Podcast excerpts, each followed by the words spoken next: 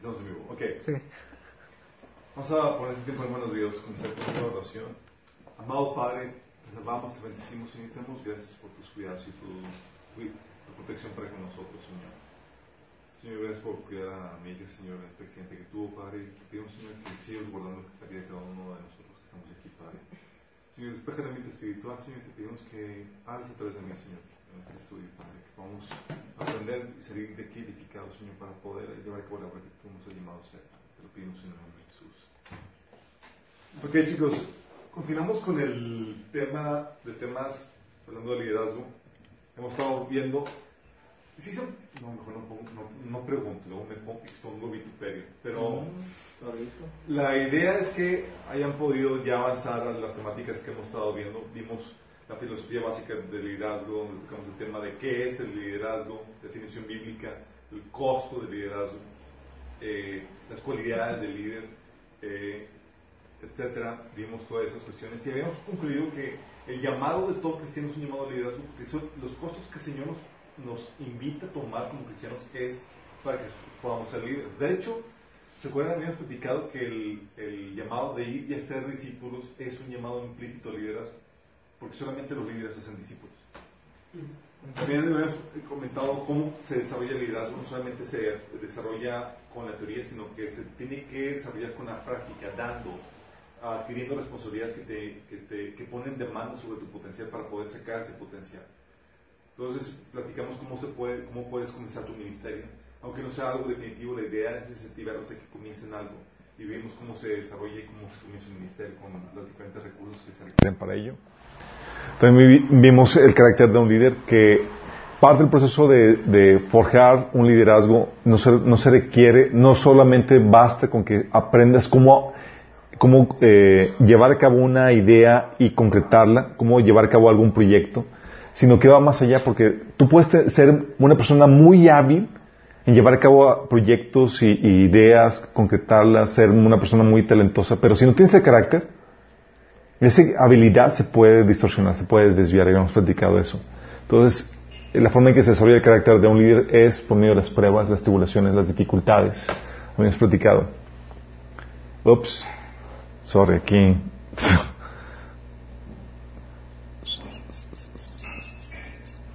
Ajá. Vamos aquí atrasados. Disculparán. Aquí estamos. Y este, tocamos el trabajo en equipo, que es lo que comenzamos a hacer. Y vimos que hemos platicado cómo Dios se nos enseña en a lo largo de toda la Biblia la importancia del trabajo en equipo. Y hay muchos pasajes que refuerzan eso, ¿sí? Que hay limitantes en cuanto a trabajo en equipo, pero... Ahí también aquí. Me disculparán. Aquí está. Esto es lo que quería. Y eh, vimos los principios que vamos, que vamos a tocar, que vamos a tocar en cuanto al trabajo en equipo. Vimos, son 11 principios, vimos el principio de la cabeza, el principio de la fidelidad que habíamos ya tocado, el principio de la interdependencia y de afectabilidad mutua, y nos quedamos en el principio del compás. Hoy vamos a ver, ¿se acuerdan del principio del compás en el que nos quedamos? Bueno, haciendo un pequeño repaso para los que han faltado. Al principio de la cabeza habíamos platicado que se requiere en todo trabajo en equipo, se requiere una persona responsable que dirija, supervise y coordine todos los esfuerzos dentro del equipo, que sea responsable. Sin eso el equipo va a fallar, ¿sí? Y se requiere nada más una, no dos. Es una cabeza, una persona responsable. La Biblia a lo largo, a lo largo de la Biblia se, se- se enseña este principio. También el principio de la fidelidad, que enseña que debes anteponer dentro de las actividades del equipo los intereses del equipo. Sí, porque si antepones tus intereses personales y utilizas al equipo para tus intereses personales, vas a sacrificar las metas y objetivos del equipo. Y hay mucha gente que lleva a los equipos a perder. Sí. Lo que debes de tener en mente es el objetivo, la meta, el servicio, lo que, que se realiza dentro del equipo. Y vimos la interdependencia y de afectabilidad mutua. Eh, habíamos platicado que, eh, que para poder generar esta interdependencia que se requiere dentro del equipo, porque todos tienen una función dentro del equipo, ¿se, ven- ¿se acuerdan? Que se requiere generar confianza dentro del equipo, porque todos los miembros del equipo se afectan. Y habíamos platicado el efecto del miembro más débil dentro del equipo, que puede tener un efecto catastrófico, ¿sí? Entonces habíamos criticado que teníamos que, generar confianza y vimos elementos para generar confianza dentro del equipo. Las personas dentro del equipo deben ser confiables. Y habíamos visto varios pasajes en que hablan acerca de, lo, de lo eh, no difícil, de lo molesto que es tener dentro del equipo personas con las cuales no puedes confiar. Y la Biblia habla acerca, de, esta, de esta situación. ¿sí? Y hoy vamos a hablar acerca de estos principios. Vamos a ver el principio del precio, del dominio, de las reservas y tal vez nos alcance a ver el principio de la manzana podrida. Dejamos pendientes el principio de la unidad, del empoderamiento y del potencial humano. ¿Sale? Eso fue lo que vimos la vez pasada. Principio del compás. Y vamos al principio del precio. Ok. Saben, cuando arman, ah, cuando empezamos a armar un equipo y cuando estamos dirigiendo un equipo, a veces somos bien emocionados, eh, nos emocionamos porque, ya tenemos gente que va a jalar. Y, al ver el número, decimos, ya, ya lo hicimos, sí. Pero algo que, que, tenemos, o que la Biblia enseña, es que, por ejemplo, con Jesús, aunque veía las multitudes, no se dejaba impresionar por el número de las multitudes, sí. ¿Por qué? Porque él sabía el precio que implicaba su proyecto. O sea, su proyecto era, eh, eh, tenía en mente trastornar al mundo entero y alcanzar a llevar a cabo un proyecto que iba a durar miles de años. O sea, llevamos dos mil años trabajando en el proyecto de Jesús. Imagínate lo fuerte del asunto. Entonces, para eso requería que hubiera gente que estuviera dispuesto a pagar el precio. Y toda visión tiene un precio. Mi proyecto tiene una visión, algo que quiero alcanzar. Bueno, de acuerdo a esa visión, cuando tú ves y, y tienes clara la visión, tú puedes determinar qué tan costosa es o no alcanzarla. Si no hay, y si quieres alcanzarla, tienes que entender que no hay victorias o precios a, eh, precios de oferta. Así como que, ah, quiero alcanzar la victoria y que me cueste barato, pues, pues ¿cómo? Sí. Y tu visión va a determinar cuánta gente, el tipo de gente y el tiempo y recursos que vas a requerir. ¿Sí? Jesús en Lucas 14, del 28 al 32, dice, supongamos que alguno de ustedes quiere construir una torre. Todo eso entiende.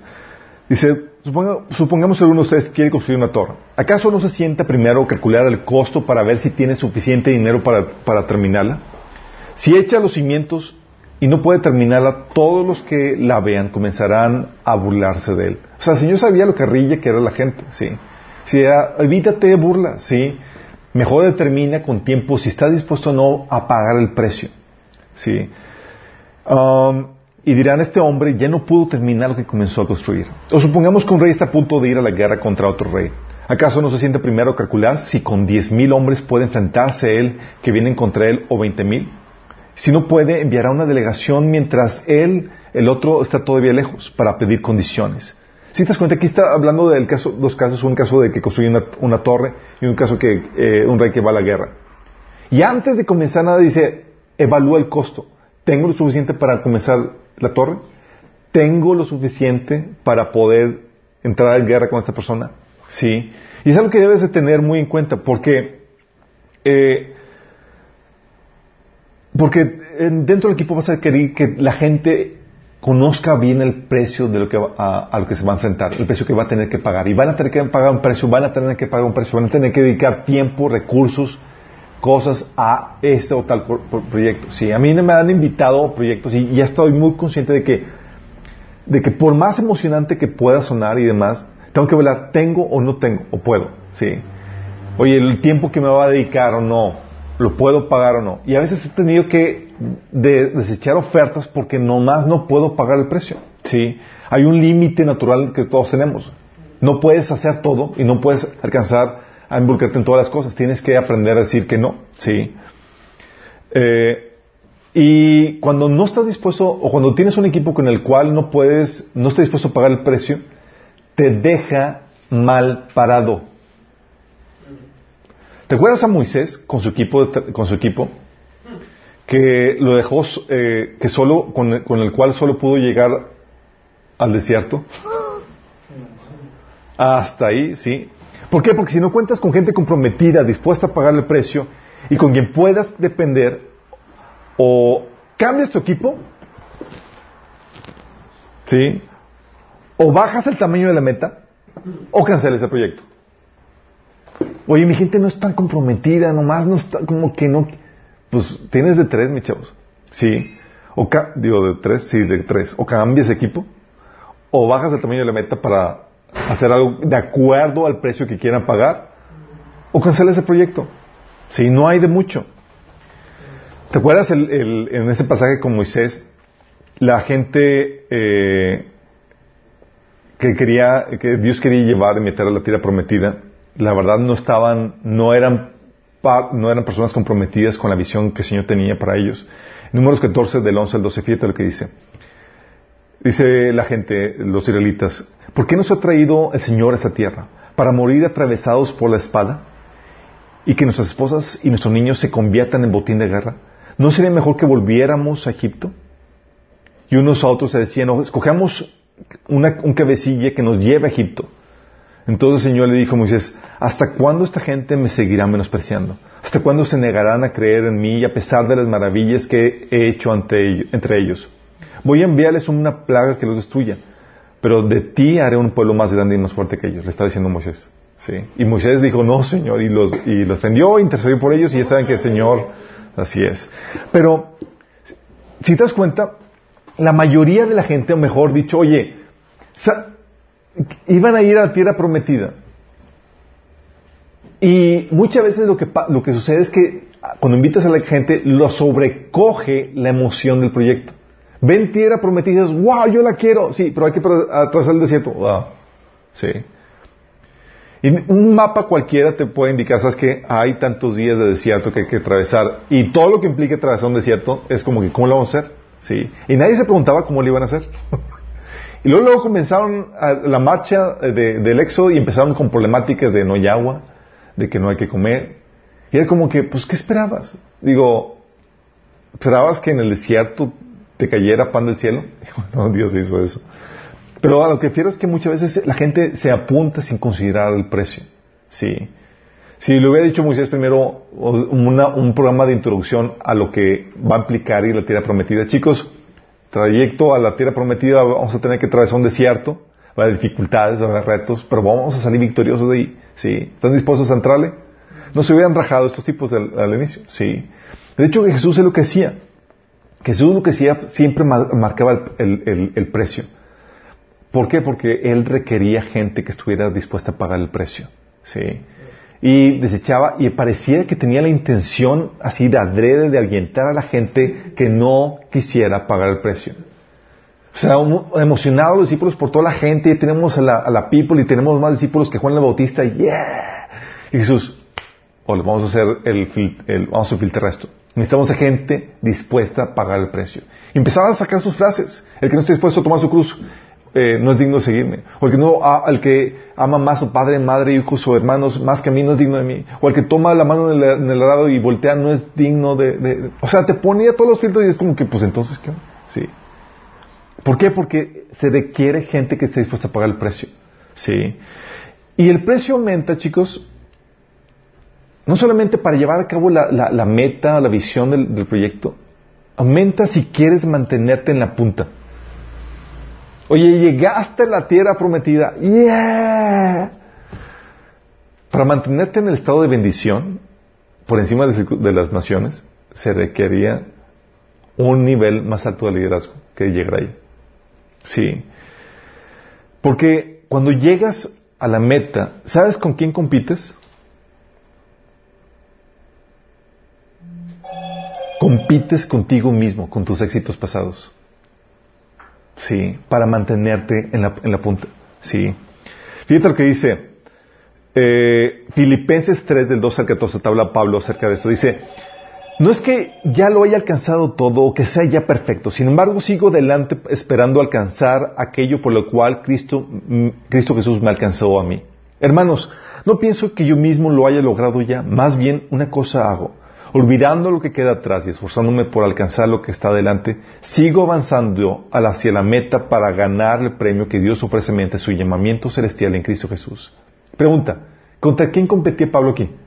Contra el mismo. Contra el mismo. ¿Sí? Es, eh, mi meta es no estancarme. Ya alcancé un nivel de gloria, ya alcancé un nivel de madurez, ya alcancé un nivel de desempeño en el ministerio. La idea es no pararme ahí. Porque ¿sabes cuál es el peor enemigo cuando alcanzas un nivel de éxito?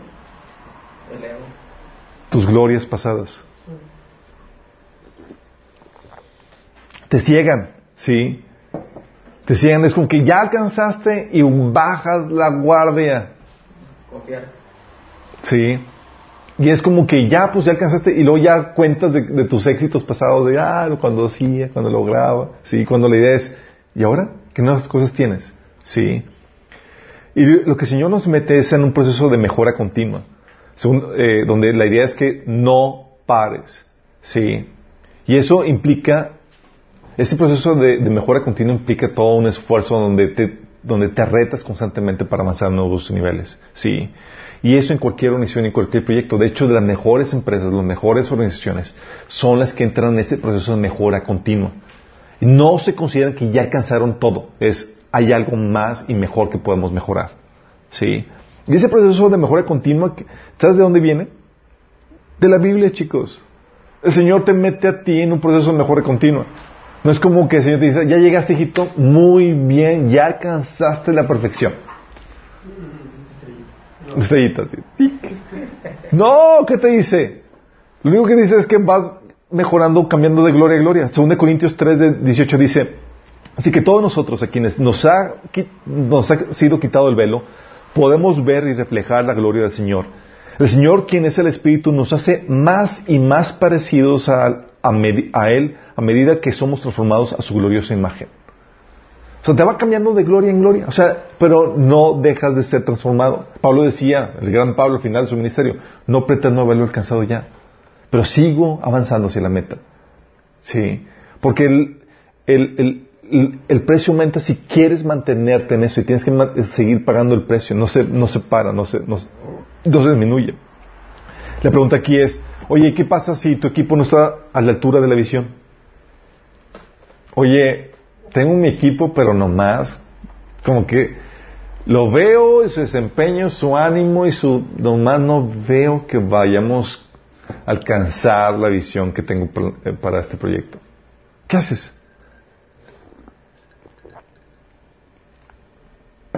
Ok. ¿Sabes? Moisés con, con un equipo, eh, habíamos platicado que, cuando Moisés estuvo, se cuenta que su equipo no estuvo a la, a la altura de la visión que, que, se quería, que quería llevar. Y Dios detectó, es que este equipo, esta gente no va a entrar a la tierra prometida. Y lo que Dios hizo, sí, es que le ofreció un cambio de equipo.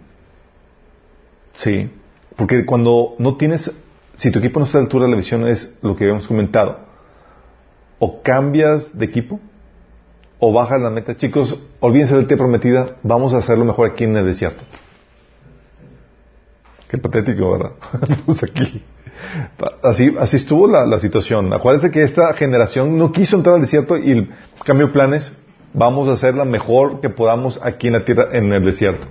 Y estuvieron ahí en 40 años hasta que esa generación murió en el desierto porque ese es donde podían llegar. Sí. O cancelar ese proyecto. Sí. O la otra, desarrollas el liderazgo de tu equipo.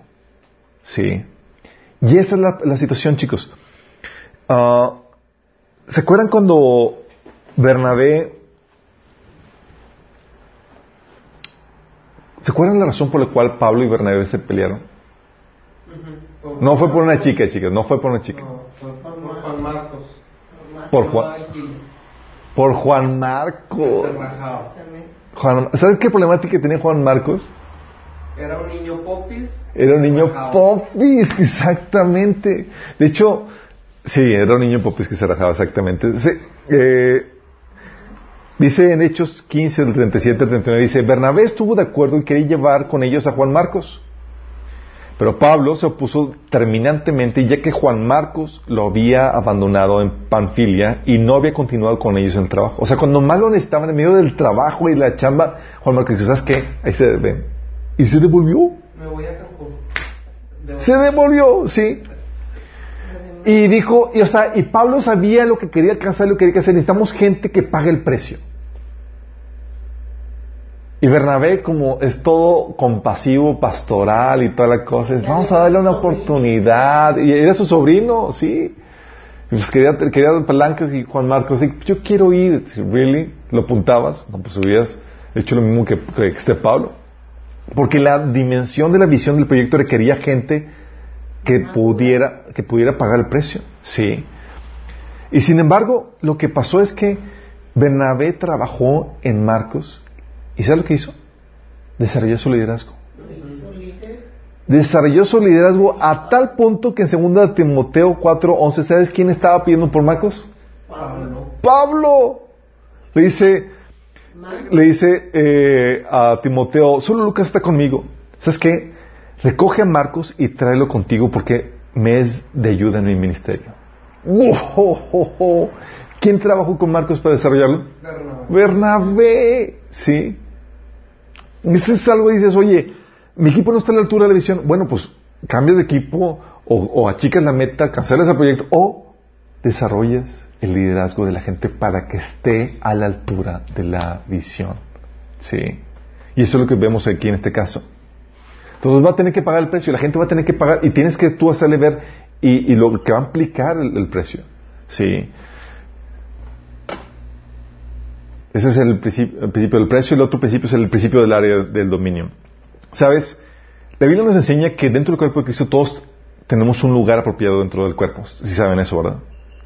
Dice la Biblia que el Señor pone a cada miembro donde Él quiere. 1 Corintios 12, del 14 al 18 dice, Ahora bien, el cuerpo no consta de un solo miembro, sino de muchos. Si el pie dijera, como no soy mano, no soy del cuerpo, no por eso dejaría de ser parte del cuerpo. Y si la oreja, la oreja dijera, como no soy ojo, no soy del cuerpo. No por eso dejaría de ser parte del cuerpo. Y si todo el cuerpo fuera ojo, ¿qué sería del oído? Si todo el cuerpo fuera oído, ¿qué sería del olfato? En realidad, Dios colocó cada miembro del cuerpo como mejor le pareció. Está diciendo que Dios hizo diversidad.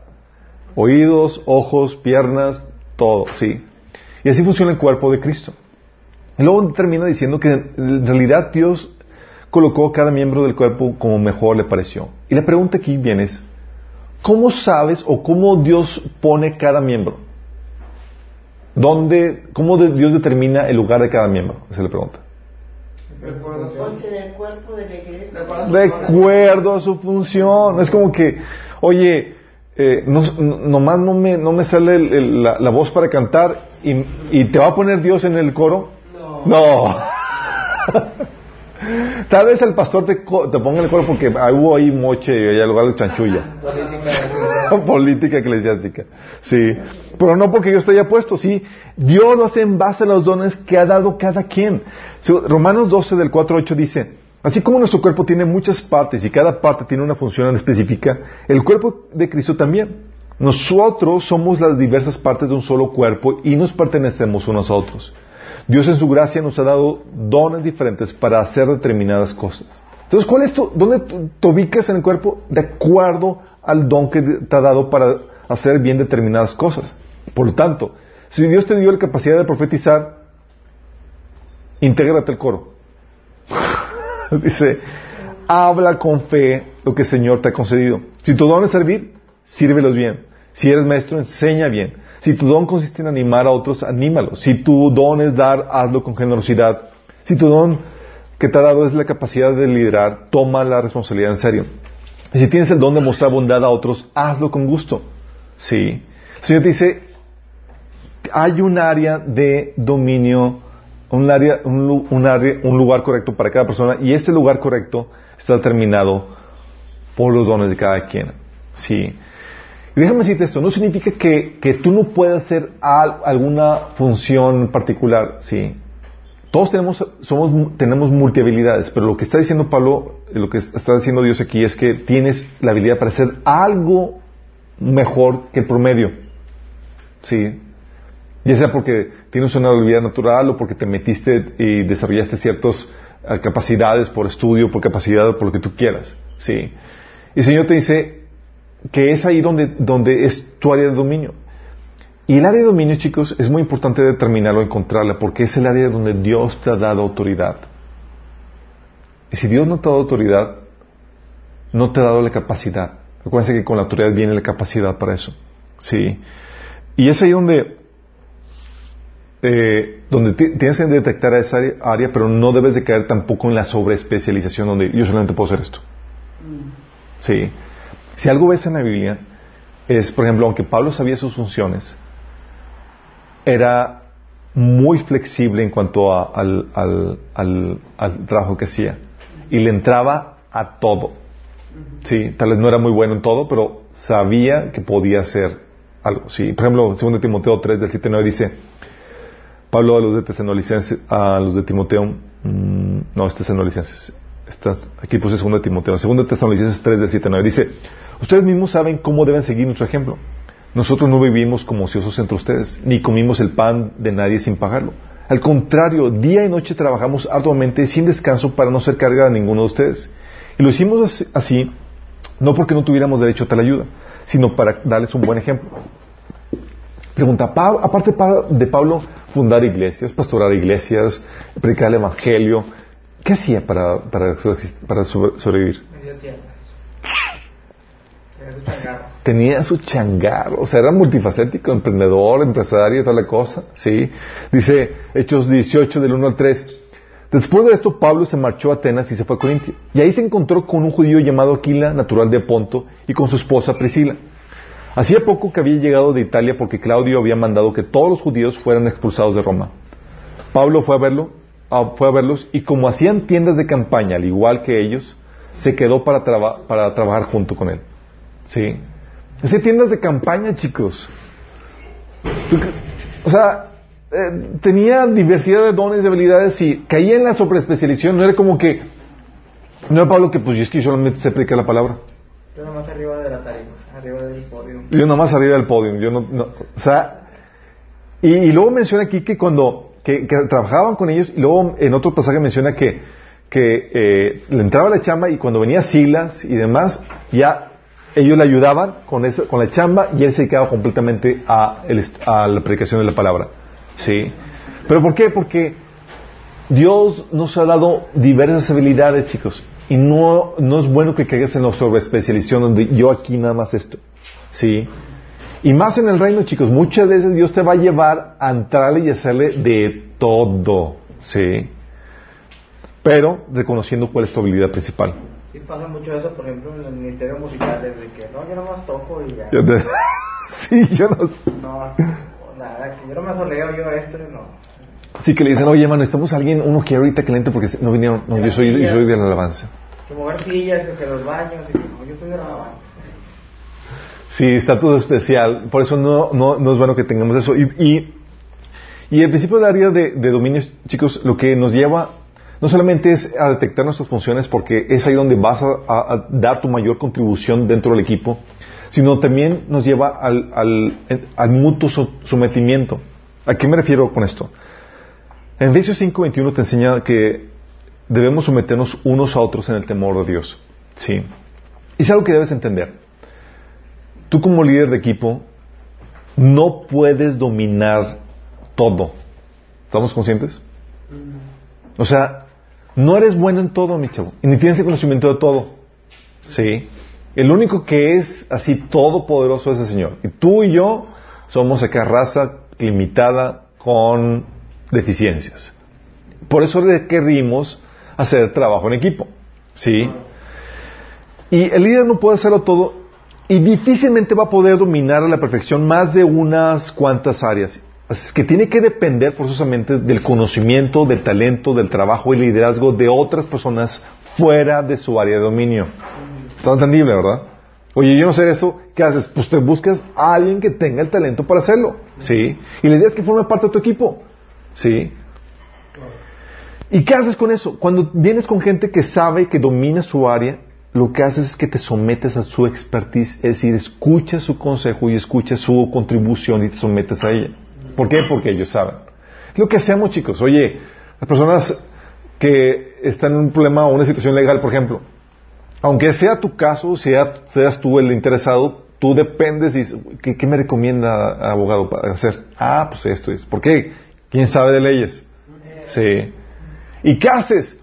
Reconoces como reconoces el área de dominio y aunque tú seas el líder, te sometes porque sabes que Él es el, experto en esa área. Sí. La Biblia nos enseña eso, por eso también la importancia de los consejeros. Sí. Los consejeros que hacen es que te dan conocimiento en las diferentes áreas de expertise para tomar decisiones correctas. Sí. Y la idea de esto es, no se trata que, el líder es que lo que hacen es que bloquean, porque ellos quieren sobresalir quieren tener la, la, ser la estrellita de todo. Sí. Eh, y el tirano lo que hace es que bloquea el liderazgo del resto y, para hacer su voluntad. No le interesa tomar la mejor decisión. Lo que interesa es hacer su capricho. Sí, hacer su voluntad. Y el verdadero líder lo que hace es que desarrolla eh, el liderazgo de los demás, lo dirige y se apoya en el, en el liderazgo de los demás. Sí, no lo bloquea. Porque sabe que requiere, entre más talentoso, más conocimiento, entre más expertise tengan los diferentes miembros, mejor para todo el equipo. Sí, es lo que se busca. Por eso la importancia de desarrollar el, liderazgo y, aprender este principio del mutuo sometimiento. ¿Por qué? Porque no puedes dominar todas las áreas, tienes que apoyarte entre los expertos. Sí. Y tiene ventajas esto, chicos. La, la diversidad dentro del equipo es muy importante. Dice 1 Corintios 12, 17. Y si todo el cuerpo fuera ojo, ¿cómo podríamos oír? Y si todo el cuerpo fuera oreja, ¿cómo podríamos oler? Pero ¿sabes cuál es la problemática? La problemática es que tendemos como seres humanos a invitar a gente que son igual que nosotros. Sí. Oye, yo tengo este don y toda la cosa, buscas a la misma gente que tenga el mismo. Sí. Porque tienes mismos temas, mismos eh, cuestiones, afines y demás, y no te metes en complicaciones de, cosas que no entiendas. Recuerdo cuando estábamos, estábamos en, la, en, la, en la escuela, algo que, estábamos trabajando era una especie de planilla de, de la carrera. ¿Y qué haces cuando haces una planilla? ¿Invitas a quiénes? A tus cuantes de, las de la carrera. ¿Cierto o no? Y estamos metiéndonos en problemáticas de que, oye, ¿quién es el diseño? No le muevo el diseño, no había ningún diseñador. Oye, ¿cómo hacemos con la mercadotecnia para este proyecto? No, pues no, no le sabíamos a muchas cosas, ¿sí? Hasta que dijimos, oye, ¿y por qué no invitamos a la asociación a gente que realmente sepa? Lo más obvio, ¿no? Invitamos a personas de diseño gráfico, personas de mercadotecnia, personas de diferentes áreas, y aunque era de la planilla, decimos es que vamos a invitar a gente que, que requerimos de diferentes talentos, de diferentes áreas, y fue una maravilla eso, sí. Mientras que las otras asociaciones estaban batallando porque eran todos de una misma carrera, acá estábamos disfrutando de los dones y habilidades de diferentes estudiantes, sí. ¿Por qué? Porque aunque debes invitar en cierta forma a gente como tú, en, el aspecto en que tengan, compartan tu misma visión, valores, eh, principios, para fomentar una unidad, en cuestiones de talento, en cuestiones de función, debes de buscar siempre la diversidad. Sí, complementar tus deficiencias. Oye, no sé esto, necesitamos a alguien que sepa esto. Sí, e invitas a gente de, esa, de esa magnitud. Por eso, chicos, cuando haces un equipo, no necesariamente tienes que invitar a gente que te caiga bien. Invitas a, necesito este talento. ¿Quién lo tiene? Me caes mal, tal vez, tal vez no sabes mi, me yo así como que. Por eso, chicos, también la iglesia como es un cuerpo, no se trata de juntarte con la gente que te caiga bien o te caiga mal. La iglesia también funciona de esta manera. Dios dice, oye, ¿esas qué? Da aguanto nada más porque te necesitamos, bro. sí. Porque en el cuerpo de Cristo se necesita una persona así como. Sí. Porque no se trata de, placer, se trata de llevar a una tarea. Sí. Y se trata de invitar a gente que añada algo extra. Tú debes de visualizar como un director de orquesta en ese sentido. ¿Te imaginas una orquesta donde todos fueran nada más que este flautas le faltarían sí si quieres enriquecerlas quieres hacer algo excelente tienes que poner variedad en eso. Por eso tienes que considerar oye tienes a tu equipo realmente está tu equipo completo sí. O tu orquesta no sonará bien hasta que esté completa sí. Oye necesitas a gente más allá de tu mismo grupo Estamos gente con cierta expertise. Algo que, una anécdota que platicaba este eh, Dante Gebel, no sé si lo conozco, lo ubiquen, sí, era que camarada acá, algo sencillito.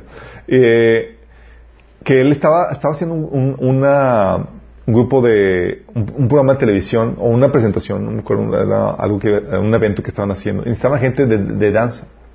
Y dentro de la iglesia no había ni una que diera el 20. Sí, eran como que amateurs, así, que como que le, el panderito y toda la cosa, pero estaban algo profesional. Entonces, oye, por causa del proyecto invitaron a gente no cristiana que hicieran una danza, sí, contemporánea y demás. Y se aventuró a ir más allá para llevar a cabo su proyecto, no se Y por, y la ventaja es que cuando tú invitas como cristiano a gente no allá, tú, como estás liderando eso, tú tienes la, excelente oportunidad de influenciar a esa gente, porque están a tu cargo. Esas personas que invitó terminan convirtiéndose. Sí. Dices, órale. Obviamente hay situaciones donde no puedes invitar gente, no vas a invitar a un incrédulo a compartir. Digo, más porque pero sabes que hay situaciones donde puedes utilizar el, el expertise. Sí, es algo que hacemos los cristianos. Oye, necesitamos a, se descompone el, el, el baño del, del, de la iglesia y no vas a llamar a un, a un, plomero necesariamente cristiano, con que sepa plomería y te ayude a sacar esa problemática. Sí. Eh, la ventaja de la diversidad. Sí, también el otro principio es el principio de la reserva, chicos. Sí. Ups. Es algo que debes entender esto. Siempre debes de contar con gente lista y disponible que nos pueda ayudar a suplir la carencia de personal. ¿Sí? ¿Qué me refiero con esto? Sería muy inocente de tu parte pensar que vas a llegar a la meta al final del recorrido con las mismas personas con las que comenzaste el proyecto otro, o, tu equipo. Yo así pensaba.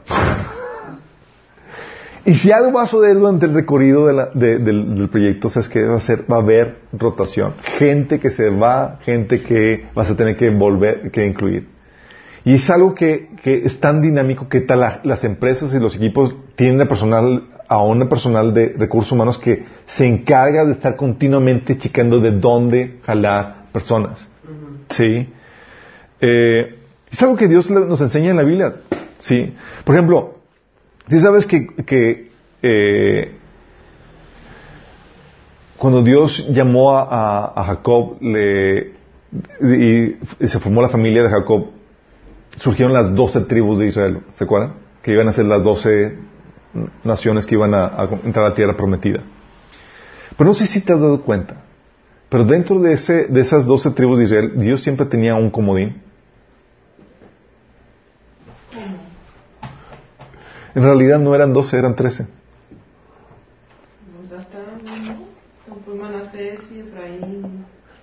Sí. ¿Mande? ¿Cómo sale cosa? La verdad es que siempre eran 13 eh, eh, tribus, ¿sí? Eh, ¿Por qué? Porque la tribu de José se dividió, se, se, se, consideraron como dos, la de Manasés y la de Efraín. Sí. Y tienes en unos, por eso el listado de las doce tribus de Israel siempre varía, digo, variaba en, diferentes pasajes. Por ejemplo, en Deuteronomio 27 ves que, José es, mencionado en lugar de Efraín y Manasés y se quita, se quita la, duplicidad de, ellos dos para que sean doce. En otro, en Apocalipsis 7, por ejemplo, sabes que eh, Dan es omitido. Pero aunque Dan es omitido, estaban como que a las doce, porque te, había un comodín para poder formar siempre doce. ¿sí? O cuando iban a la guerra y formaban, daban el listado de, las doce tribus, ¿sabes quién era omitido? La tribu de Leví. Pero aún así siempre terminaban siendo doce. ¿Sí? Y Dios, ¿qué onda con esto? Está aplicando el principio de la reserva. ¿Sí? Son doce y uno de reserva. ¿Sí? Lo maravilloso de esto. Incluso Jesús y los doce discípulos. Pregunta, ¿Jesús nada más tenía 12 discípulos? No, eran 70. Tenía 12 y la reserva. sí, al punto de que, de que cuando sale Judas, ¿quién entra? Matías. Matías, sí. En Hechos 1 del 21 al 26 dice, eh, dice Pedro, entonces ahora tenemos que elegir a alguien que tome el lugar de Judas entre los hombres que estaban con nosotros todo el tiempo mientras viajábamos con el Señor Jesús. Desde el día que Juan lo bautizó hasta el día en que fue tomado entre nosotros. Fíjate lo que dice, ¿sabes qué? Necesitamos a alguien que nos ha, estado con nosotros en toda esta trayectoria. Y pregunta, ¿tú leíste de Matías en los, en los evangelios? No. Pero nunca más vuelve usted a leer de él. Los apócrifos o para Ah, los apócrifos. Sí, pero ves ahí, eh, había muchas cosas, había, a la par de los discípulos, había otros que estaban ahí funcionando como reserva, sí. Y de ahí tomaron para, para, para, para completar el equipo de los doce, sí. Y es por eso que tú debes tener, considerar que, oye, tengo el equipo, pero ¿cómo lo hago para traer gente que me sirva de reserva? Interesante, ¿no? Estaría genial así poder tener eso. Lo ideal es que tengas siempre a la gente, a lista gente a la periferia que esté dispuesta o que esté queriendo entrar a tu equipo. Sí, algo que, que funciona mucho es los éxitos del equipo. O sea, es un equipo que, sabes que está haciendo fila queriendo entrar. Genial, ¿no? Dices, oye, es que la gente quiere formar parte aquí, pero pues ya no hay chamba. Si estamos aquí completos y pues cuando se abre una oportunidad te avisamos. ¿Sí? ¿Qué es lo que ayuda a eso? Para traer gente, éxitos. Si ven a un equipo, y solo tenemos que ser así, a la gente le atrae los éxitos. Si te ven a ti medio lúcer y demás, difícilmente. ¿Sí? Eh, Juan 6.2, por ejemplo, dice, y mucha gente seguía a Jesús porque veía las señales milagrosas que hacían en los enfermos. Claro que querían el mismo poder que Jesús tenía. Digo, oye, yo quiero tener eso, sí. Y tenía gente a la que Jesús podía escoger para poder integrar al equipo. O también eh, realizar eventos de actividades sobresalientes para tener gente, eh, atraer gente, sí. Juan 12, 32, por ejemplo, dice Jesús, cuando yo sea levantado de la tierra, atraeré a todos a mí mismo. O sea, Jesús sabía que lo que tenía que hacer para atraer gente. ¿Y sabes lo que, eh, lo que hacíamos cuando estábamos en la, escuela? Queríamos, comenzamos con el equipo inco- incompleto al inicio. Y lo que funcionaba muy bien para traer equipos, ¿sabes qué era? Las fiestas de bienvenida. Al inicio del semestre eran así, tirar la casa por la ventana y era tener, jalar a la raza y pues obviamente las fiestas, el inicio, conocer nueva gente, bla, bla, bla. Y ahí aprovechamos para, oye, para completar los equipos. sí. O para tener lista de espera a los interesados, ¿sabes qué? Cuando ya se abre la oportunidad, les, les- lo aprovechamos eso. ¿Sabes lo que también lo que, lo que hacían? Eh, en algunas universidades lo que, lo que hacían era eh, programas de inducción a los nuevos estudiantes. Y a los líderes de, de, de- de asociaciones estudiantiles, ¿sabes qué hacían? Nos invitaban a participar en esos eventos para invitar a la gente a formar parte. Sí, es esto, el, el hacer eventos y actividades sobresalientes que traigan eso. O la otra que, que también ayuda o que atrae a la gente, ¿sabes qué es? El ambiente del, del equipo. Las relaciones que Sí, las relaciones. Oye, ven que el equipo está unido, integrado, se la pasan bien, hacen actividades fuera del trabajo y demás. Y la gente tiene una necesidad de, de- de- de- pertenencia, sí, de aceptación y, y de, de- de integrarse. Por eso hay gente que se integra a pandillas y demás y, y- hacen cosas pero porque tienen la necesidad de pertenecer. Sí. No sé si han visto los documentales que han hecho acerca de eso, de que, oye, los, los rituales de iniciación sanguinarios, o sea, palizas y demás, pero pues con tal de formar parte, órale, sí. Dices, oye, ¿por qué hacen eso? Porque quieren esa, esa, esa familia sustituta que no tienen en, su casa, ese, ese, ese ambiente que, ven ahí de camar- camaradería, sí. Juan 13, 35, fíjate lo que dice Jesús. Dice, el amor que tengan unos por otros será la prueba ante el mundo de que son mis discípulos. O sea, la integración y el amor así va a traer a gente y va a demostrar que, que son mis discípulos. Por el ambiente que se arma, sí. También, eh, lo que trae es eh, abordar a las nuevas generaciones, como les había comentado. En la escuela, como les había dicho, nos llamaban a invitar a las nuevas generaciones que iban comenzando a que formaban parte de los proyectos para sacar a gente nueva. Y Jesús nos enseñaba esto. ¿Sabes? Cuando Jesús invitaba o tenía su equipo de trabajo, Él no estaba viendo solamente a sus discípulos. ¿Se acuerdan la oración de Juan 17? Jesús decía, no te pido solamente por tus discípulos, sino tam- también te pido por los, creerán en, por los que creerán en mí por el mensaje de ellos. Está orando ahí por ti y por mí. Qué fuerte, ¿no? Porque, porque él veía, oh, no quiero solamente este equipo, quiero que, la, que, que esto pase de generación en generación, que esto se pase a nuevas gentes. ¿Sí? Y Jesús tenía en mente que, que se iba a abordar a una nueva generación después de sus discípulos. ¿Sí? O también, sacabas, atraes gente por medio de, de, de, red de contacto normal, chicos. Oye, tienes a, tu, a, a tus dos o tres eh, este, compañeros que te van, que están comenzando contigo el proyecto, empiezas a sacar números, oye, ¿cuántos conoces? ¿Quién podemos invitar para formar parte de esto? De hecho, así comenzó Jesús con su equipo, ¿se acuerdan? Andrés invitó a, a su, a su hermano Pedro, sí.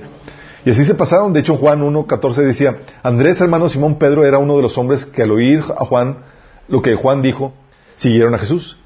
Andrés fue a buscar a su hermano Simón. Él dijo, hemos encontrado al Mesías.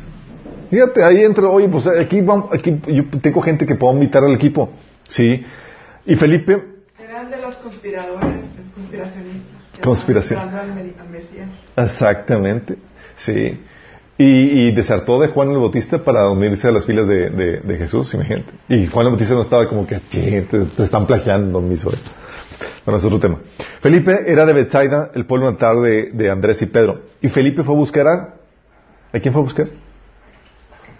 A Natanael. A Natanael, sí. Y le dijo, hemos encontrado aquel de quien Moisés y los profetas escribieron. Se llama Jesús, el hijo de José de Nazaret. Nazaret, exclamó Natanael. ¿Acaso puede salir algo bueno de, de Nazaret? Ven y compruébalo tú mismo, le, le respondió Felipe.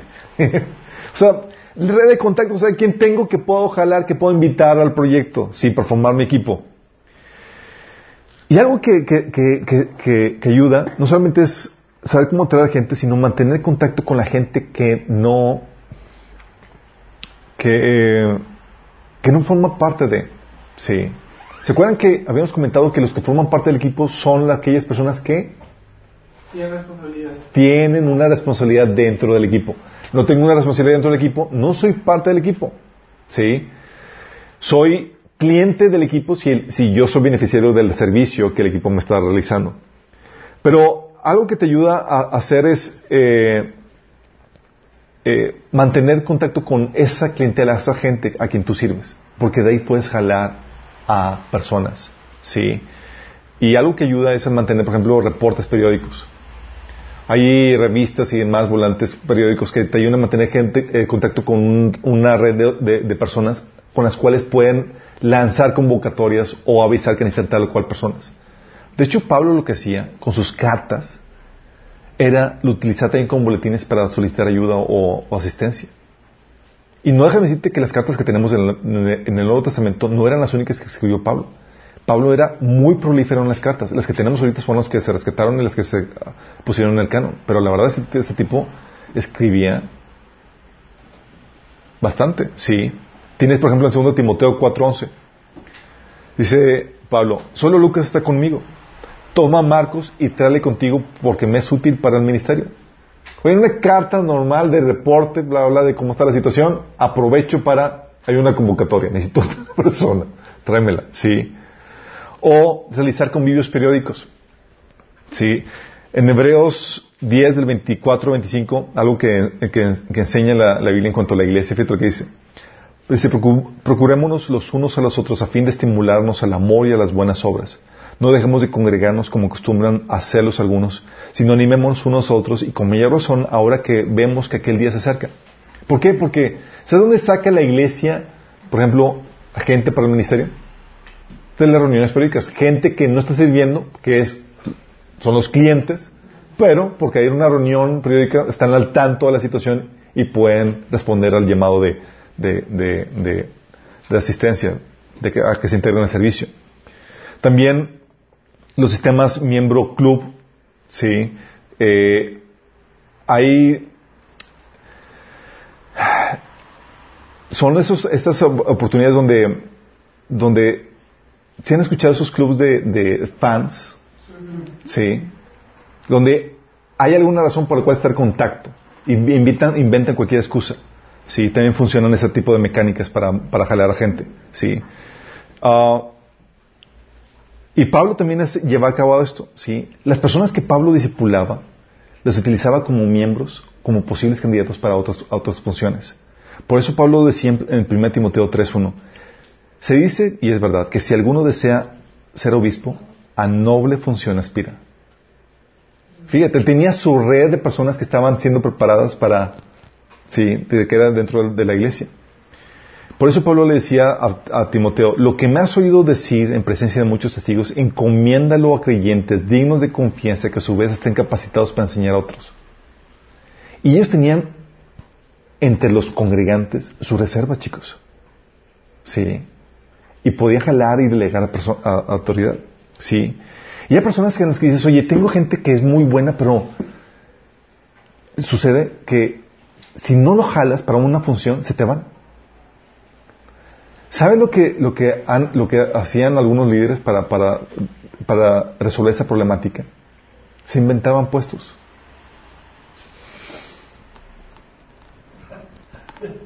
Es verdad, oye, esta persona está muy talentosa, pero ya ten- estamos el equipo completo, pues, ¿qué, le ponemos a hacer? El asistente es verdad. ¿Y qué hace? Como ya le inventas una función, tal vez accesoria, pero el ya está integrado en el equipo, ya sabes que cuando se ofrezca lo vas a poder jalar a una función más importante. Sí, pero te inventaste una función. Algo que, ¿sabe- ¿sabes? Cuando la Biblia hablaba de la instrucción para los para los, los eh, puestos del templo, las funciones del templo en el Torah, por ejemplo, ¿había función para los, los, los, los cantores, los músicos? Sí, En el Torah no. en la Torah no. Son puestos que se, se sacó de la manga de David. Ah, en crónicas. Sí. Primera Crónicas 25. David y los comandantes del ejército designado designaron hombres de las personas de las familias de Asaf, de, de Emán y de Jedutún para proclamar los mensajes de Dios acompañados de liras, arpas y címbalos. La siguiente es una lista de los nombres y sus responsabilidades. O sea, ya sabes que es gente muy talentosa. ¿Qué hacemos? Vamos a aprovecharle, invéntate algo. y sacaron nuevas funciones que no había en la Biblia, chicos. Lo que estaban haciendo era aprovechar el talento para poderlos producir algo, a poner hacer algo productivo que no había. Sí. Y tal así que se convirtió en una de las actividades principales dentro del templo. O sea, tú ibas y iba a ver, iba a haber grupo de alabanza y de adoración ahí Las 24. 24 horas y con, con adoradores. Cuatro, siete. 20 ¡Qué grueso! Sí. ¿Por qué? Porque eso es lo que muchos líderes hacen. Oye, no tengo una función, pero quiero aprovechar tu talento. Y en lo que son peras o manzanas te pongo, invento algo. Déjalo en mente. Sí. Te invento algo. Algo que... eh, sí. También algo que te ayuda es tener gente lista. ¿Sabes? Algo que hacen, por ejemplo, las iglesias es... eh, hay programas de, capacitación, de discipulado y demás. Pero como les he comentado, siempre es con la mira de aprovechar esa gente que está siendo capacitada para poderle jalar las funciones. Diplomados y demás, sí. Y lo que ayudan es, lo que hay mucho es realizar prácticas y actividades de capacitación. Segundo, em, tener gente lista, vasos ya listos para poderlos utilizar. Segundo Timoteo 2.21 dice, si alguien se mantiene limpio y llegará a ser un vaso noble, santificado, útil para el Señor y preparado para toda buena obra. Pablo está diciendo, hey, necesitamos gente lista. ¿Quieres estar lista? Ponte listo, ¿sí? Para que pueda ser utilizado. Y el Señor tenía toda una mecánica para poder llevar a cabo su... dice la Biblia en Efesios 4, del 11 al 12, que Él ponía el liderazgo para desarrollar el ministerio de los santos. Sí. Es decir, los capacitaban para cuando estuvieran listos jalarlos. Ah, y poner chambear, chicos, a todo mundo. Hasta las señoras mayores. Sí. Fíjate lo que dice Timoteo, Tito 2, del 4 al 5. Dice, esas mujeres mayores tienen que instruir a las más jóvenes a amar a sus esposos y a sus hijos, a vivir su, sabiamente y a ser puras, a trabajar en su hogar, a hacerle bien y a someter a sus esposos. Era como que, oye, señoras mayores, no se aprovechan el talento. Algo que hacíamos en, la agencia de seguros que, tengo, en la oficina de seguros, ¿sabes? Teníamos una red de personas que estaban interesadas en formar parte del, del... Abrimos una vacante, por ejemplo. Sí, oye, necesitamos una persona para el área de cotizaciones y emisiones. Y lo que hacíamos para mantener este, este, este, este principio, chicos, era, oye, en vez de capacitar a una persona para la función, ¿por qué no capacitamos a todos los interesados? Y así lo hacíamos. Y teníamos, cuando teníamos la oficina, eh, para esa área de condiciones, juntamos a unas 15, 20 personas. Imagínate, todas tomando la capacitación. Y de todo lo que hicimos es, pusimos el proceso de selección y quedó la que, la que era más apta, pero ¿sabes qué tenía? Y estaban todas capacitadas. Sí. Y lo pusimos en una terna y donde quedaba la mejor, la más, la, la que de- tenía el mejor desempeño. Pero lo que me ayudaba a tener esa gente capacitada era que si en el proceso, en el tiempo de prueba, fallaba o se daba de baja, ¿sabes qué tenía? Tenía 15, 20 personas listas para que pudieran entrarle al relevo. Sí. Y fue tal, de hecho, una, ahorita una de las chicas que, trabaja con nosotros, que es muy buena, fue lo que una vez en nuestro tiempo fue un relevo. Trabajó, eh, había entrado otra persona, trabajó unos 4 o 5 meses y se tuvo que ir. Y lo que hicimos fue, la, la- siguiente chica, Raquel, eh, ¿estás disponible? Sí. Ok, para que la entres aquí. Pregunta, ¿tuvo que capacitarla nuevo? Estaba lista para poder entrar a hacer la chamba. Sí. ¿Por qué? Porque ese es el principio. Oye, si te vas a, a- a- a desgastar capacitando a, capacitando a gente, ¿por qué no a más gente, a los interesados? Así tienes gente lista para eso. Sí. Y algo que te- también te ayuda para suplir las carencias de personal es la flexibilidad, el ser flexible. ¿Por qué? Porque eh, aunque tú eres el coordinador de un equipo, aunque tú tengas eh, o formas parte de un equipo, tú tienes que aprender a hacerle de todo. Porque cuando falla un personal, ¿sabes quién le va a tener que entrar al quite? Tú o alguien más. Y tiene que... no hay la opción de que, ah, pues no hay nadie y pues no se puede hacer. No, se tiene que hacer. Sí. De hecho, eh, tú ves este, fíjate lo que, lo que dice este en Hechos do- 18 del 1 al 5. Dice, después de esto Pablo se marchó a Atenas y se fue a Corintio. Ahí se encontró con un judío llamado Aquila, natural de pronto, y con su esposa Priscila. Hacía poco habían llegado de Italia porque Claudio había mandado que todos los judíos fueran expulsados de Roma. Pablo fue a verlos y como hacían tiendas de campaña, al igual que ellos, se quedó para, trabajar, eh, para que trabajaran juntos. Todos los sábados discutían en la sinagoga tratando de persuadir a judíos y griegos. Cuando Silas y Timoteo llegaron de Macedonia, Pablo se dedicó exclusivamente a la predicación, testificándoles a los judíos que Jesús era el Mesías. Fíjate la, la dinámica aquí. ¿Sabes quién se quedó trabajando en lugar de Pablo en las tiendas? ¿O en el negocio para sacar dinero? Silas y Timoteo. Sí. Pero cuando no estaban, hay que entrarle al quite. Sí. ¿Por qué? Porque se requiere flexibilidad. Algo que, que, que, que teníamos en- dentro de- del negocio, de, dentro de la empresa, es que aunque las personas sabían manejar bien su, su, su área, por ejemplo, el área de trámites y demás, era que tenían que aprender alguna otra área. Así. O sabes qué, o, no, o si no aprenderla, que dejaran listo un man- pequeño manual de capacitación. Sí, ¿por qué? Porque faltaba una persona. Y si es la única persona que sabe cómo se hace eso, ¿sabes el, el problema que te ocasiona? No sé si les ha pasado. Así que recuerdo en la oficina de mi papá, a la antigüita obviamente, llegas a la oficina, faltaba la secretaria y era, ¿dónde guardaba esto? ¿Y dónde está aquel documento? ¿O dónde? Y estás quedándote la cabeza por cosas tan sencillas como, ¿dónde está guardado? Sí. Porque no, porque faltaba la persona, sí. Y algo que, que pudimos que hacer en este, en este, eh, en esta área era en, mi empresa aplicando ese principio de la cerveza. Falta alguien y alguien de nosotros tiene que tomar en cuenta, tiene que entrar al quite. Por lo tanto, tenemos que ser flexibles. De tal manera que ahorita cuando alguien se va de vacaciones, se coordinan entre el equipo para tomar sus propias funciones. Sí. Por el principio de flexibilidad. No es como que, ay, no, yo soy de cobranza y no puedo entrar a esto. O yo soy solamente de alabanza y yo no hago aquello. Es a lo que le... Se tiene que hacer, mi chavo. Sí. Y en muchas iglesias se ha pasado en eso. Hay iglesias donde falta el pastor y no se puede quedar sin predicación. y alguien tiene que entrar de quite. ¿Sí? Es el principio de la flexibilidad. ¿Por qué? Porque, como les comento, es muy inocente tu parte pensar que vas a continuar o vas a llegar al final de, de, la trayectoria con el mismo personal o con el mismo equipo. Es, vente a la cabeza.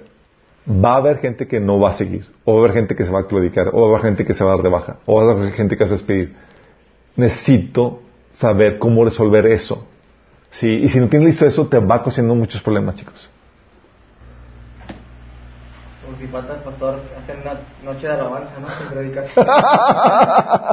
Flexibilidad, noche de alabanza que se, se mueve. La vida es confiable. No, y aparte hay gente del, líder de alabanza que, que, que, le tienen al pastor entre adoración y adoración, están ahí predique y predique, ¿no? Sí. Y el último principio, chicos, es el, vamos a ver el principio de la manzana podrida. Sí. ¿Saben?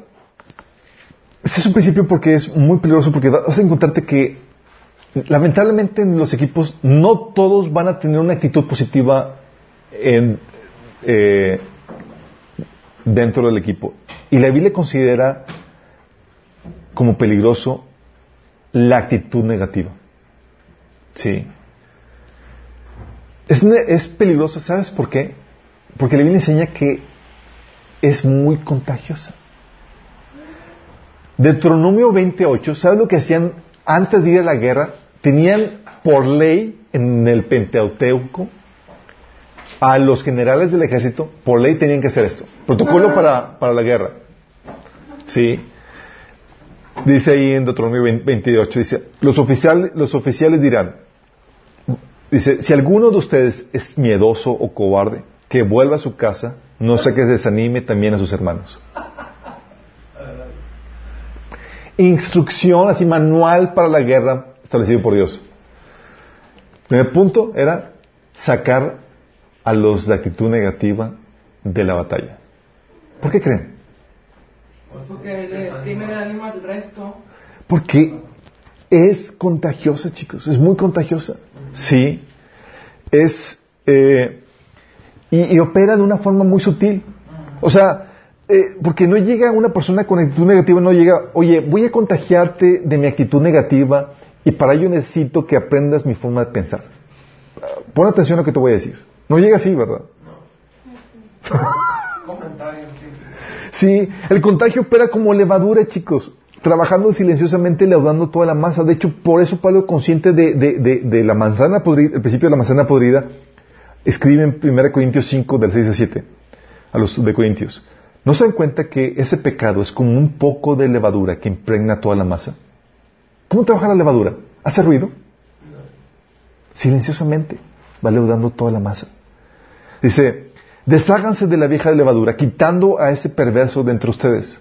¿Sabía algo Pablo?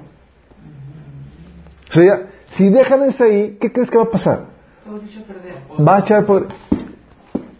Por eso algo que, que, las amas de casa, que las, señoras de la casa saben es, oye, hay una fruta podrida en el refri, es inmediatamente sáquela, no puedes dejarla ahí.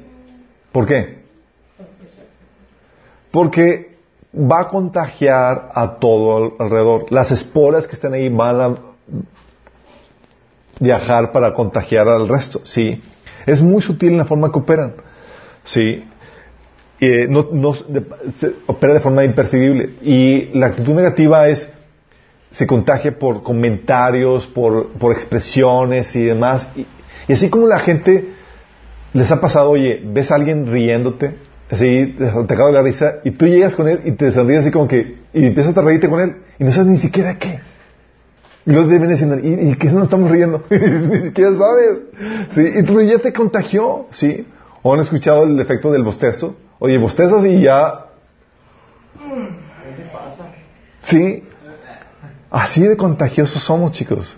Imagínate. Sí, ya empezamos aquí a bostezar. Sí, el contagio. Pero el problema es que la actitud negativa, chicos, es de contagio fácil y muy rápido. ¿Han escuchado el dicho de las buenas, las malas noticias tienen alas? ¿Por qué creen que es eso?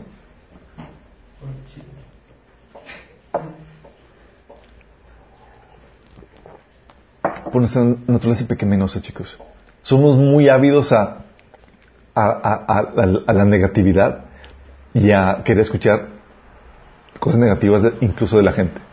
Sí, como que, oye, te digo o no te digo, no, dime, dime, que es que es algo muy fuerte. así funciona, chicos. Sí. Fíjense el caso de, del pueblo de Israel. El pueblo de Israel.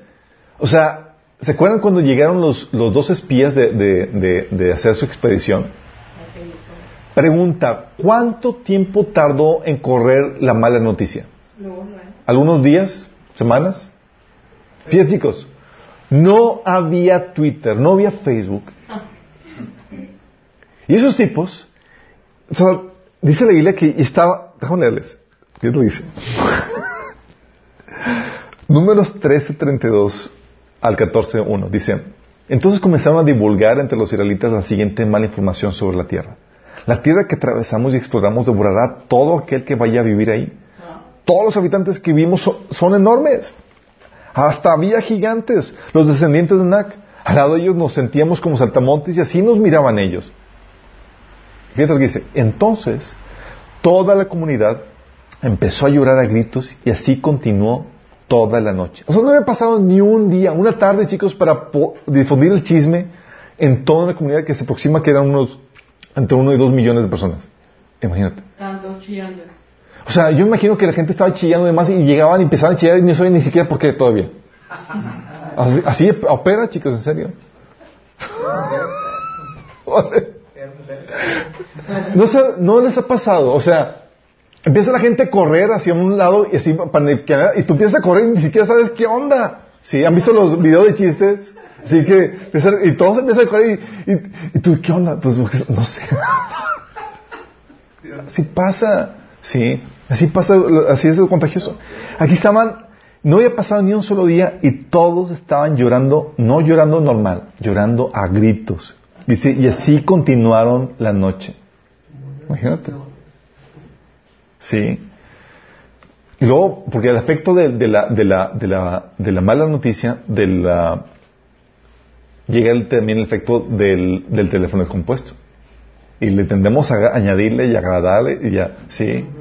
Y me imagino esos tipos, no, sí, que gigantes y casi se comía uno y bla, bla, y empezaban a irla. O sea, ah, pueden asegurarse que sí es, porque sí es la naturaleza, chicos. Le empiezan a añadir, sí. Entonces el contagio es fácil y es rápido. Y el problema con eso es que determina la, eh, la actitud, va a determinar la cultura, la calidad y el destino del equipo. Es lo peligroso de esto. ¿Qué, pasó con el equipo de, de, Moisés con ese episodio? Se desmoronó. Se desmoronó y su destino fue quedarse en el desierto por una actitud, por, por el efecto de, de 10 manzanas podridas. ¿Se acuerdan que, habían, que fueron 10 los que dieron el porte equivocado? Sí. Y ellos querían, y el destino, en vez de la tierra prometida, ¿se acuerdan a dónde querían regresar? A Egipto, dice números 14.4. Entonces conspiraron entre ellos, escogemos a un nuevo líder y regresemos a Egipto. ¿Sí? Por eso, chicos, tienes que entender esto. El efecto de la manzana podrida es muy peligroso porque las personas que influencian las actitudes del equipo son los verdaderos líderes, aunque no tengan el puesto. Tienes a alguien que está mal influenciando o que está, contra, o está afectado, ¿sí? determinando la actitud del equipo, aunque no sea líder, no tenga la posición de líder dentro del equipo, es el que está siendo el verdadero líder ahí, para bien o para mal. Sí. Y es donde dices, oye, ¿cómo lidio con la actitud negativa? ¿Cómo lidio con el pesimismo del equipo?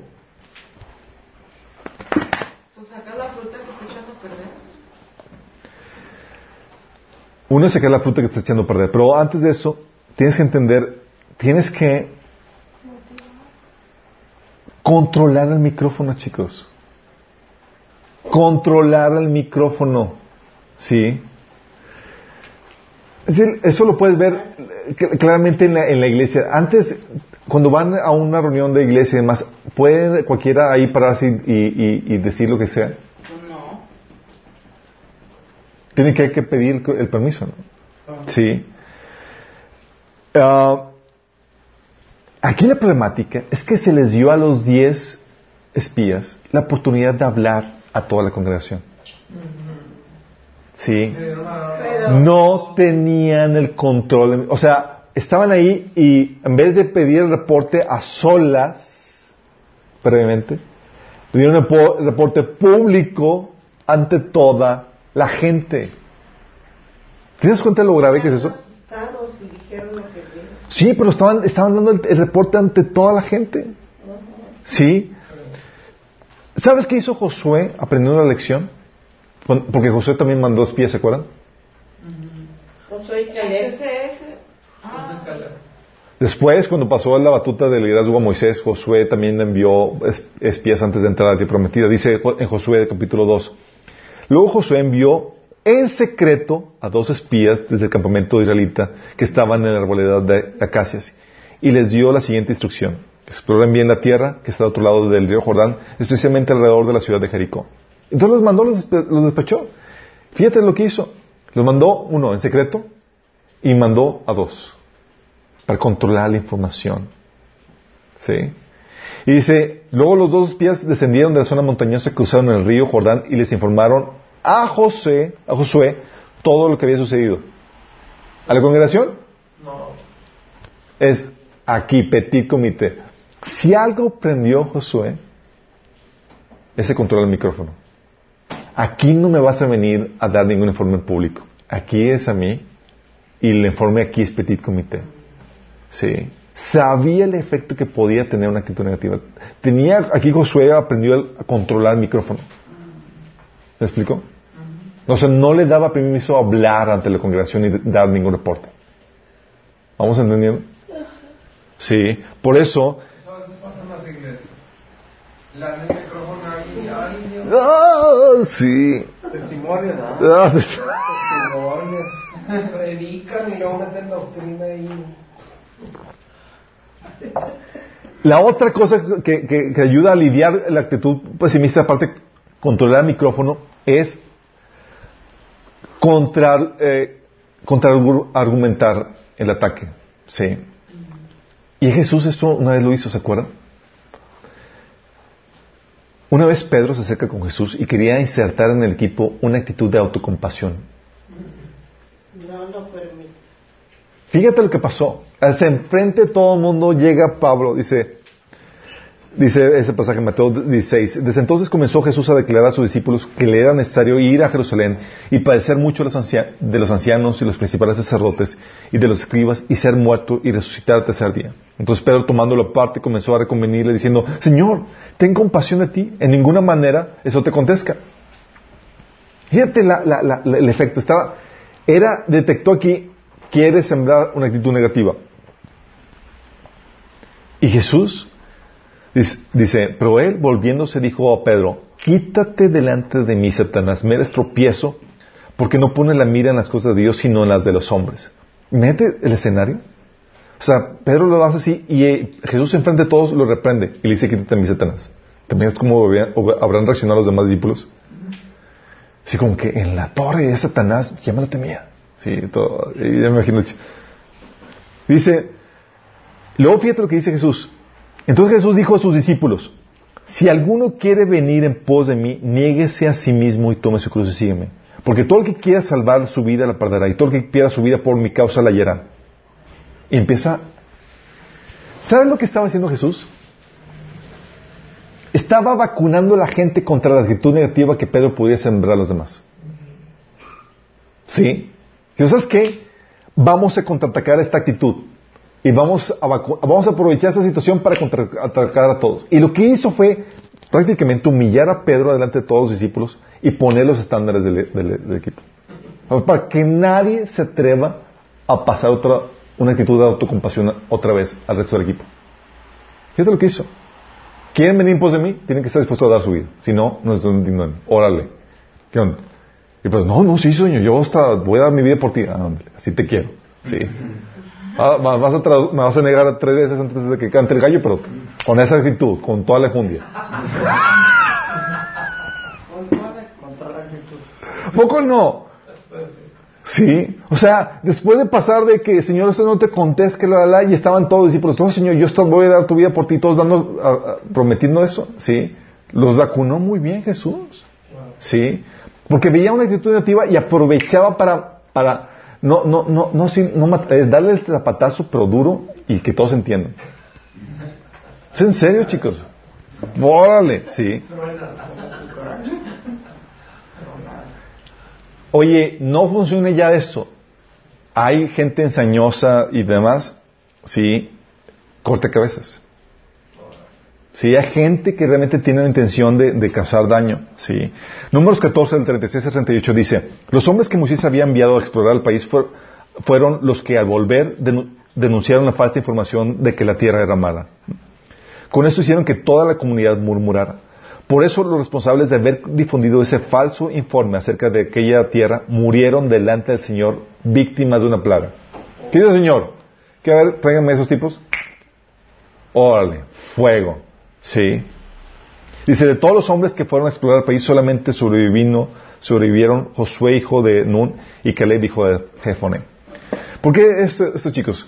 Porque aquí el Señor te enseña que va a haber ocasiones donde vas a tener que cortar cabezas. Y aquí no estoy hablando de que los mates, estoy hablando de que los retires del equipo.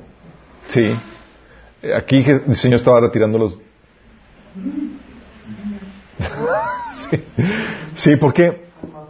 Porque cortas cabezas. Es lo que Jesús, lo que el Señor instruía a los, a los, a los líderes, a los, a los oficiales del ejército. Si alguno de ustedes es miedoso, cobarde, que vuela a su casa y, no sea que desanime también a sus hermanos. O sea, ¿por qué? Es, no te queremos con mal ánimo, chicos. Sí. Hay cosas que pueden ser correctivas, como Pedro, que le cambió la actitud, sí. Pero hay gente que realmente no va a cambiar la actitud. ¿Y qué haces con esa gente? Si la dejas ahí, corre en peligro el equipo, sí. Y les tienes que cortar cabeza. La otra que tienes que también hacer para contrastar eso, eh, la actitud negativa, es combatir el pesimismo con una actitud positiva de tu parte. Sí. Y Jesús, si algo batalló Jesús con sus discípulos era con el pesimismo y la incredulidad de ellos. Sí. Pero Jesús vez tras vez les daba palabras de ánimo. No teman, soy yo. No se preocupen, no se afanen. Eh, y era constantemente sembrándoles una actitud positiva constantemente. Sí, constantemente. Sí, de- al punto de en Juan 16 decir Jesús, yo les he dicho estas cosas para que mí hayan paz, o sea, para cambiar las actitudes de amedrentamiento que tienen. En este mundo van a afrontar aflicciones, pero anímense, yo he vencido el mundo. Tratando de mantener la moral del equipo, la actitud del equipo a todo lo que da. ¿Por qué? Porque tú eres el que tiene el micrófono y tienes que levantar la, actitud, chicos. Por eso ves en las películas de guerra y demás, hay que, ¿qué hace el equipo cuando va a la, guerra? Da sus palabras de, de inspiración, de ¡ah! que te levanta el ánimo, ¿no? Porque es parte de la función del líder. Cae en ti el levantar la moral del equipo, ¿sí? Por eso tienes que ser abierto y amigable con la gente, ¿sí? Eh, eh, con el diálogo, no es como que tú se- seas un líder, líder hermético que no te puedan abordar. Jesús era abordable en muchos, eh, y en varios pasajes te lo demuestra, ¿sí? Y algo que tienes que hacer es también saber canalizar y controlar la queja y la retroalimentación, ¿sí? ¿Por qué? Porque va a haber quejas, chicos. Y va a haber retroalimentación del equipo. Va a haber fricciones dentro del equipo. Va a haber quejas. Y tú no puedes eliminar eso. Pero puedes canalizarlo y puedes organizarlo y puedes, eh, puedes eh, eh, apagar los incendios que vayan a presentándose. ¿Sí? Por ejemplo, Pablo decía en 1 Timoteo 5, 19. Fíjate lo que decía. Regulando la queja. Dice, no admitas acusación contra un anciano, a no ser que esté res- respaldada por dos o tres testigos. O sea, ¿qué estaba haciendo Pablo? Era, va a haber situaciones de inconformidad, de queja y demás, pero aquí están reguladas. La regla es esto. Sí.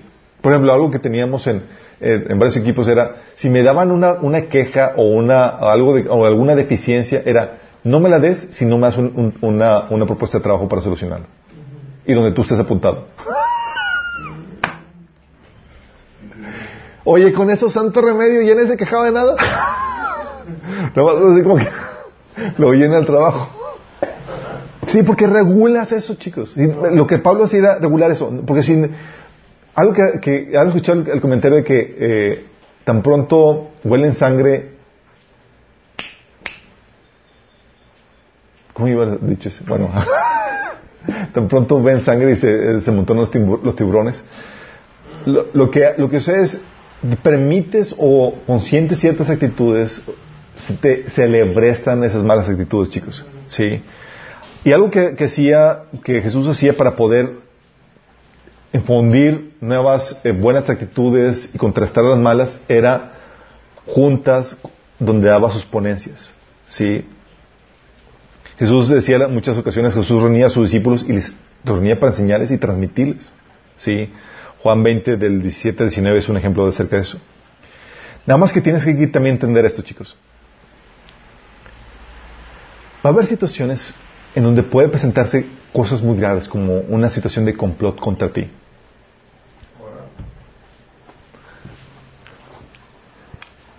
Yo lo he visto en iglesias, lo he visto en empresas, en donde quieren, y lo he visto en el gobierno, donde hay una función de un líder y de una posición de autoridad y están queriendo meterle zancadillas y demás para que lo despidan y poder ocupar su función. Sí. Y yo no me había tocado verlo en asociaciones estudiantiles también. Imagínate de qué nivel era, ¿sí? Cuando yo me salí de la, de la universidad y me, me tocó que la asociación que había comenzado, eh, por la gracia de Dios, pudo continuar varios años más. Pero la, persona que, que se quedó a cargo del, eh, del liderazgo de la asociación se enfrentó con esta problemática.